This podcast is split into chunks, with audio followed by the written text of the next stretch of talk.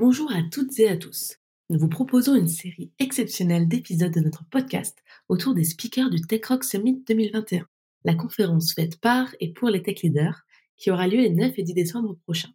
Découvrez en plus sur leur parcours et sur ceux qui les animent au quotidien, ainsi que sur la conférence qu'elles et ils donneront.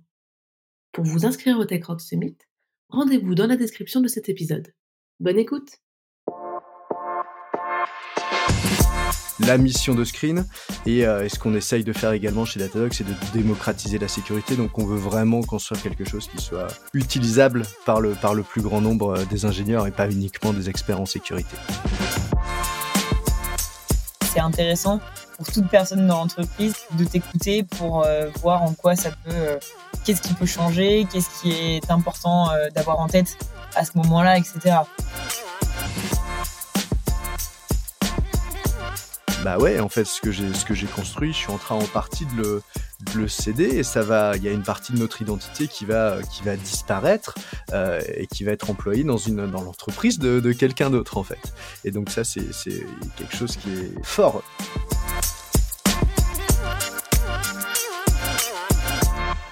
Bonjour à tous, je suis Aurore Malherbe, CTO et cofondatrice de Paddock. Et aujourd'hui, j'ai le plaisir de discuter avec Jean-Baptiste Avia, Jean-Baptiste, je vais te laisser te présenter. Bonjour Aurore, merci. Euh, donc oui, je suis Jean-Baptiste Avia, euh, anciennement cofondateur et CTO de Screen et aujourd'hui euh, ingénieur en sécurité chez Datadog. Donc Screen, c'est une entreprise qui faisait à peu près 90 personnes au moment où on, a été euh, acheté par euh, Datadog en avril 2021. En tant que cofondateur et CTO, bah, j'étais responsable de plein plein de choses différentes, aussi bien d'un point de vue euh, technique, produit que organisationnel. On était situé entre Paris et San Francisco. Moi, j'étais basé à Paris avec le principal de l'équipe technique et du coup, j'étais oui le, le seul leader technique sur place à Paris. Et si vous demandez à mon équipe ce qui me caractérise le plus, il y a une chance pour qu'ils répondent euh, la galette des rois. Je suis un gros fan de galette des rois et on a pour tradition d'en manger en général entre, entre janvier et mai-juin euh, chez Screen. Et puis cette tradition est en train d'arriver chez, chez Datadog, donc j'en suis euh, ravi. Vous ramenez beaucoup de cultures, dont la culture de galette des rois chez Datadog. Alors c'est intéressant. Je pense que galette des rois en mai, je l'ai jamais vu pour le coup. Il suffit d'avoir un bon boulanger. Ah, il faut, faut le trouver effectivement, parce que la qualité de la galette, je pense que tu es assez exigeant là-dessus, j'imagine. Bien sûr. On reparlera de, Screen et, Datadog par la suite, mais aujourd'hui, ça a été euh, ça a été quoi ton parcours pour arriver jusqu'à Screen? Yes, alors bon, moi je suis un je suis un gros geek. Euh, j'ai été passionné de, de sécu depuis euh, mon adolescence. Mon tout premier boulot, ça a été d'être pentester. Donc pentester, c'est les white hat hackers, donc faire des attaques sur des sur des systèmes. en pratique, j'étais dans une petite entreprise française d'une trentaine de personnes où j'ai attaqué différentes choses euh, depuis des startups jusque des grands groupes euh, du CAC 40, des, raffineries de gaz euh, au Qatar, vraiment des choses très très variées. Je suis passé chez Apple où j'ai bossé cinq ans, toujours dans une équipe la Red Team, donc équipe offensive, essayer de trouver des vulnérabilités sur plein de choses différentes. Et c'est là que j'ai rencontré mon associé Pierre Bétoin, enfin la personne qui est devenue mon associé puisqu'on a on a quitté euh, Apple à peu près ensemble pour fonder Screen. Voilà un peu mon, historique jusqu'à la, création de Screen. Super intéressant. Et donc de, Screen à Datadog, il s'est écoulé combien de temps? Ça a été quoi pour toi les, les grands moments euh, de screen C'est une, c'est une bonne question. Je pense qu'il y a eu beaucoup, beaucoup de, de grands moments. La fondation, euh, on est deux. Euh, on a un travail qui est principalement, en, tout cas pour moi, qui était vraiment technique, développer, vraiment sortir le, le premier produit très, très vite. Et peu à peu, l'entreprise a grossi avec nos premiers employés, une première levée de fonds en début 2016, encore de plus en plus d'employés. On a déménager une partie de l'équipe à San Francisco euh, début 2018, puisqu'on a fait euh, l'incubateur Y Combinator. Et donc, on a passé trois mois vraiment entre Paris et San Francisco à euh, rencontrer des clients, obtenir du feedback, itérer sur le produit avec le gros de l'équipe technique qui était resté à Paris, mais qui, pour certains d'entre eux, volait régulièrement. Et donc, ça, ça a été une partie vraiment très très forte et on a réussi à avoir notre euh, premier product market fit. Donc, le, on a vraiment réussi à trouver nos premiers utilisateurs et à comprendre qu'on avait une vraie traction commerciale sur euh, sur notre produit. Tout s'est accéléré d'ici là. Mon associé a déménagé aux États-Unis. On a fait notre deuxième levée de fonds, une série A, et, et tout a continué à se développer de plus en plus vite jusqu'à ce qu'on se rendre compte, euh, pour plein de raisons, que la, la, le meilleur chemin pour Screen, pour notre produit, euh, c'était euh, c'était une acquisition par Datadog. Ok, aujourd'hui, quel est ton rôle chez Datadog, du coup, en quelques mots aussi? D'un côté, il est beaucoup plus concentré que le rôle que j'avais chez Screen, puisque je, je, ne suis pas cofondateur de Datadog, donc naturellement, ça élague certaines, certains sujets sur lesquels dont je m'occupais auparavant. Et donc, j'ai vraiment pu me, me recentrer sur ma passion. ma passion, c'est donc la sécurité au début, je me suis assuré qu'on euh, ait une intégration euh, qui fonctionne bien entre euh, Screen et Datadog. Donc intégration, c'est très large, c'est d'un point de vue humain, technique, produit, évidemment, il y a, y a, beaucoup de, de, dimensions différentes. Et puis maintenant, mon rôle en tant qu'expert sécu, c'est aussi de, de, m'assurer que tous les produits de sécurité qu'on construit chez Datadog, on va pouvoir utiliser au mieux toutes les dimensions de, l'entreprise pour, euh, pour faire les produits les plus performants possibles.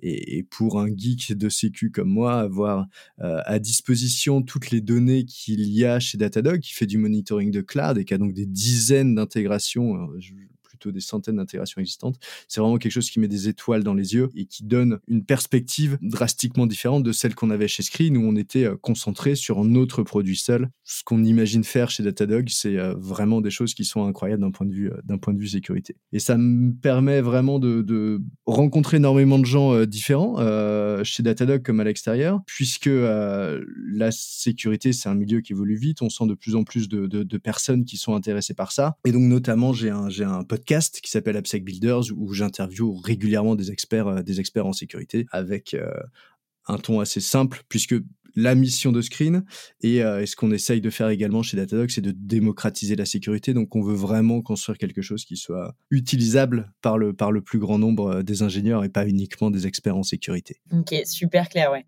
Donc là, tu as à la fois une mission d'évangélisation, et un terrain de jeu en fait qui a été multiplié par euh, X, X étant très grand finalement. Voilà, par beaucoup. Si on reprend ton, ton parcours un peu, euh, si tu nous devais nous citer euh, un ou deux moments clés, soit des, des, découvertes, des rencontres, des moments clés du coup qui ont donné une direction à ta carrière, tu nous parlerais de quoi?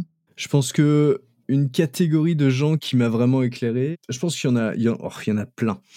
Les deux qui ont été le plus euh, surprenantes pour moi en tant que geek, je pense, c'est d'un côté les investisseurs. Euh, quand on a commencé à rencontrer des investisseurs, donc c'est une relation qui est importante euh, quand on est entrepreneur parce que il faut trouver des gens qui partagent certaines de nos valeurs, qui ont envie d'aller là où on veut aller. Il faut pas choisir des gens qui sont à contre-courant, sinon ça promet des relations difficiles. Je me suis rendu compte que c'est des gens qui euh, avaient une connaissance absolument incroyable du marché. Euh, et donc j'ai déjà pu avoir des discussions de sécurité très très intéressantes avec des gens qui sont des investisseurs parce que peut-être qu'ils n'ont pas une compréhension technique extrêmement fine, mais ils arrivent à avoir une vision au niveau extrêmement pertinente couplée avec une très bonne connaissance du marché. Donc ils connaissent exactement les entreprises, ils connaissent assez bien les technologies, donc ils se rendent compte de ce qu'on peut faire, comment l'évolution vers le cloud change les choses, quels sont, je sais pas, les types de bases de données, euh, quels sont d'un point de vue au niveau de la segmentation d'un réseau. Et ça nous a permis d'avoir des discussions très très éclairées sur la stratégie de Screen et sur euh, notre euh, notre avenir à, plus ou moins court terme. Ça, c'était vraiment un type de rencontre qui, qui m'a semblé extraordinaire. Si je peux donner un deuxième exemple, alors j'en aurais beaucoup d'autres un peu plus classiques sur des leaders que j'ai rencontré Mais là, l'autre exemple que j'ai envie de prendre, c'est j'ai pu me rendre compte de la réalité du monde euh, de la fonction commerciale en fait. On a embauché un, VP Sales euh, chez Screen en 2000, fin 2018, je pense. Et alors euh, moi, quand j'étais quand j'étais jeune, ingé, j'avais toujours l'image des vendeurs qui sont des marchands de tapis et qui veulent juste vous faire payer la plus grosse facture possible, que le reste n'intéresse pas trop.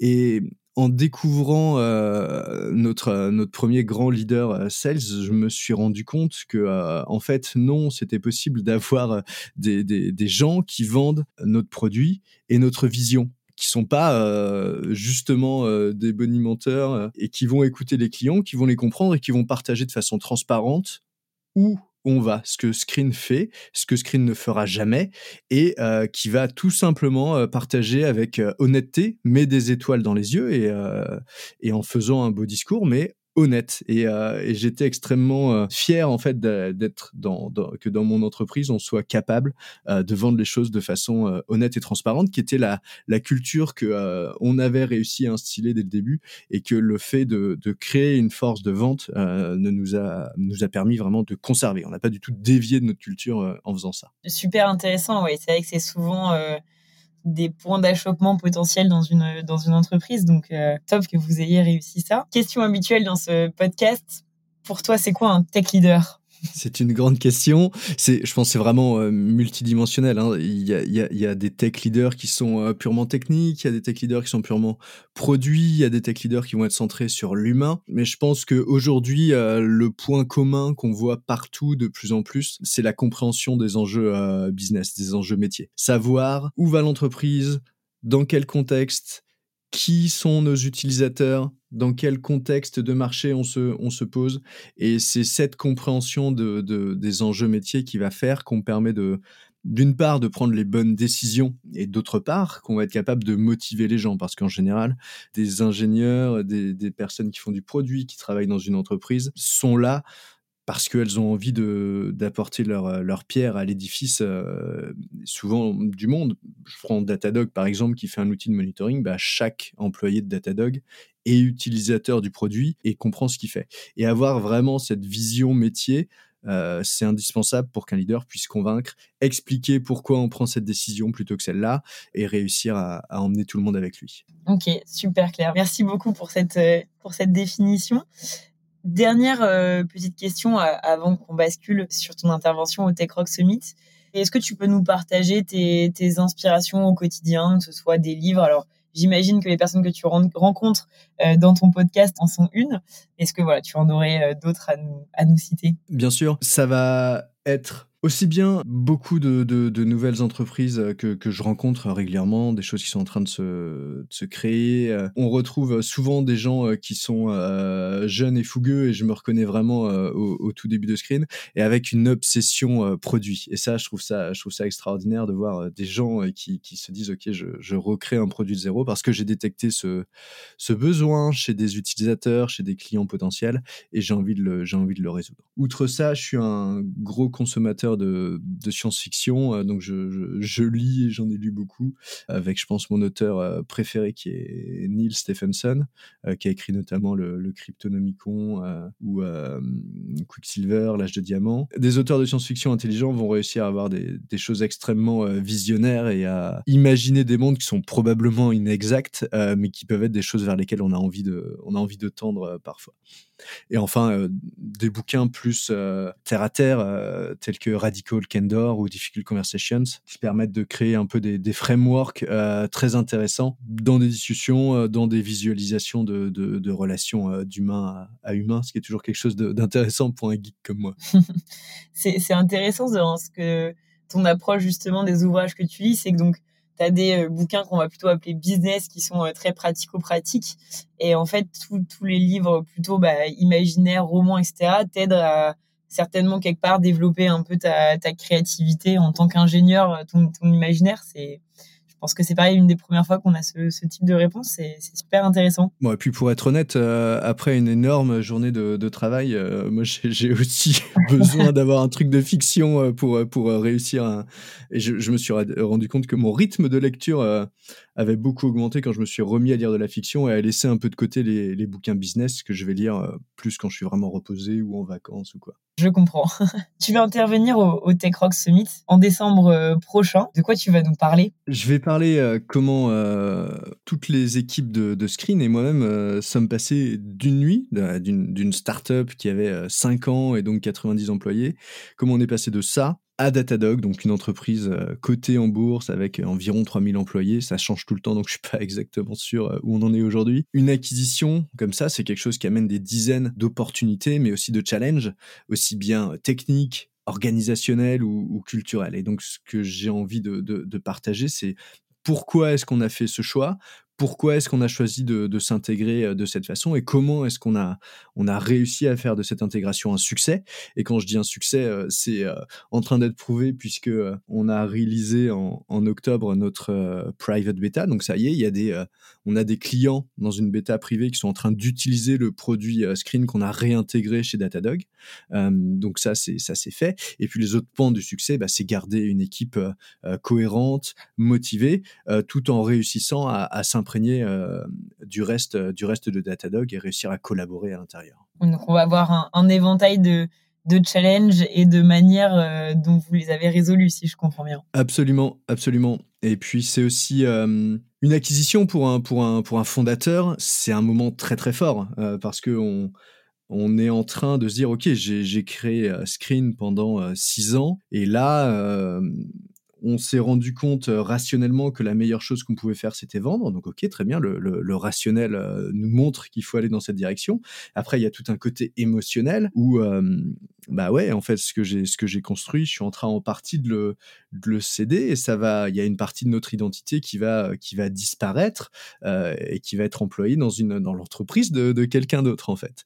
Et donc ça, c'est, c'est quelque chose qui est fort, vraiment, vraiment fort d'un point de vue émotionnel pour un cofondateur. Et on avait la chance d'être d'être deux à cette à cette période-là, mais je pense qu'il y a beaucoup de choses euh, vraiment intéressantes euh, à partager pour euh, probablement d'autres euh, fondateurs qui pourraient nous écouter, mais aussi des, leaders euh, techniques, parce que euh, c'est vraiment pas anodin d'expliquer à son équipe du jour au lendemain, et ça c'est vraiment fait du, l'annonce c'est vraiment fait du jour au lendemain, ce sera hyper intéressant d'en parler. Comment, ok, bah regardez, demain on va être, on va être maintenant employé de, Datadog. Super intéressant. Donc ouais, c'est une question que je me posais.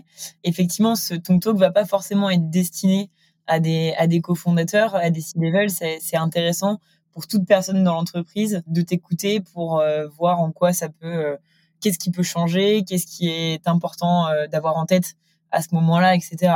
Absolument, absolument. Vraiment, une, une acquisition va, va, avoir un impact sur, sur chacun. Un des exemples, par exemple, c'est que nous, on est passé d'une d'une société où on n'avait pas de titre, pas de grille salariale, par exemple, et puis, OK, on, on arrive dans une entreprise qui en a. Donc, ne serait-ce que cette transition, elle est, elle est impactante pour euh, absolument tout le monde. Et donc euh, ça, c'est évidemment chaque euh, manager va, va, va, devoir aider, faire comprendre aux gens quel est, comment est-ce que ça fonctionne, etc. Il y a aussi le fait que, ok, bah avant on maintenait notre propre production, notre propre système de CI. Et bah ok, comment est-ce que ces choses-là sont gérées chez Datadog? Il y a des personnes qui vont perdre une partie d'ownership sur cette partie-là. Il y a des personnes qui vont en gagner sur d'autres, mais donc c'est tout toujours un, mix euh, sur lequel il faut être très très euh, attentif et, écouter les gens car euh, cet impact il est, il est réel pour chaque employé. Super clair, bah écoute, ça donne très envie de venir t'écouter et du coup ce sera le 9 et 10 décembre prochain au Tech Rock Summit. Merci beaucoup Jean-Baptiste pour, pour cet échange, c'était super intéressant et puis ça me, ça me donne très envie de d'écouter ton, ton talk. Je, je serai parmi les, les viewers. Eh bien, avec plaisir. Une bonne journée. Merci, bonne journée. Au revoir.